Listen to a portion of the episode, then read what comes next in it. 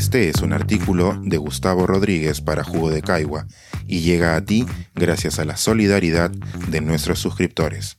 Si aún no estás suscrito, puedes hacerlo en www.jugodecaigua.pe. Heredarás la lectura.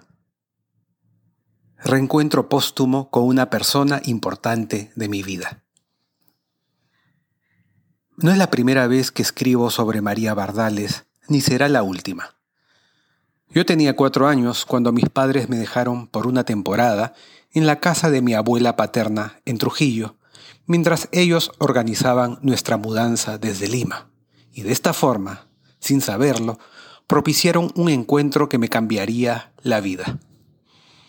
En aquella casita, delgada como un bambú, junto a mi abuela y su esposo vivía la Lola, una ocurrente señora cajamarquina que se encargaba de los trabajos domésticos, y su hija María, que por entonces estudiaba el último año de secundaria y quería estudiar pedagogía. El esposo de mi abuela era maestro de primaria y tenía una pequeña biblioteca en esa casa, y encuentro muy probable que su presencia haya influenciado a aquella quinceañera para tener esa vocación. Una de esas noches ocurrió mi milagro personal. La adolescente María entró a mi habitación con un libro en las manos y desde entonces se dedicó a leerme una historia cada día antes de dormir. Recuerdo la luz débil de la lámpara, su voz grave y armoniosa, ondulada como un mar sereno, y esa portada verde con el título Los titanes de la literatura infantil cual Sherezada que en lugar de temer perder su cabeza, teme que otros dejen de enriquecerla. Su voz me introdujo en los relatos de los hermanos Grimm, de Perrault, de Las Mil y Una Noches, de Oscar Wilde, de Andersen. Y fue el cariño con que ejercía aquel ritual lo que terminó por obrar una maravilla que en ese momento ninguno de los dos podía imaginar que aquel objeto con párrafos impresos en papeles encolados que tenía entre las manos se convirtiera en un pasaporte al bienestar.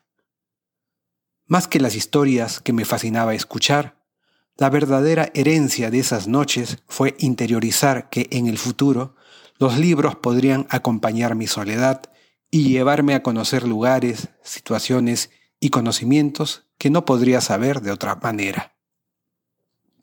Muchos años después, cuando era yo quien le leía cuentos a mis hijas, María murió de cáncer. A pesar de que mi relación con mi familia paterna entonces era casi inexistente, pude hablar con ella por teléfono. Recuerdo que le hice saber lo importante que había sido para mí en aquel momento clave para fertilizar la mente de un niño, pero nunca sabré si llegó a entender la magnitud de mi certeza. Por fortuna, hace poco pude contactarme a través de Facebook con uno de sus hijos, Víctor Contreras Bardales, quien hoy es un fotógrafo tan amable como talentoso. Confieso que le escribí con pudor, esperando que no se notara demasiado la veneración que le tengo al recuerdo de su madre. Cuando le pregunté si se consideraba un lector, su respuesta fue rotunda. Con los años la adolescente que me tocó conocer se convirtió en maestra, en madre y en esposa de un poeta, que le acercó a Víctor y a sus hermanos no solo libros, también audiolibros. En las noches los juntaba en la misma cama y los sumergía en relatos orales que les hacían destellar la imaginación en la penumbra, y a menudo usaba títeres para otorgarle una nueva dimensión a las historias que había leído. Me dice Víctor que él no tiene hijos, pero que su hermana Lucero es la madre de Micaela, una pequeña que lee y dibuja hermosamente, tal como lo hacía su abuela, la María de mis recuerdos. Sin saberlo conscientemente, María Bardales fue la primera y única animadora de la lectura que tuve en mi vida, a pesar de que yo aún no sabía leer.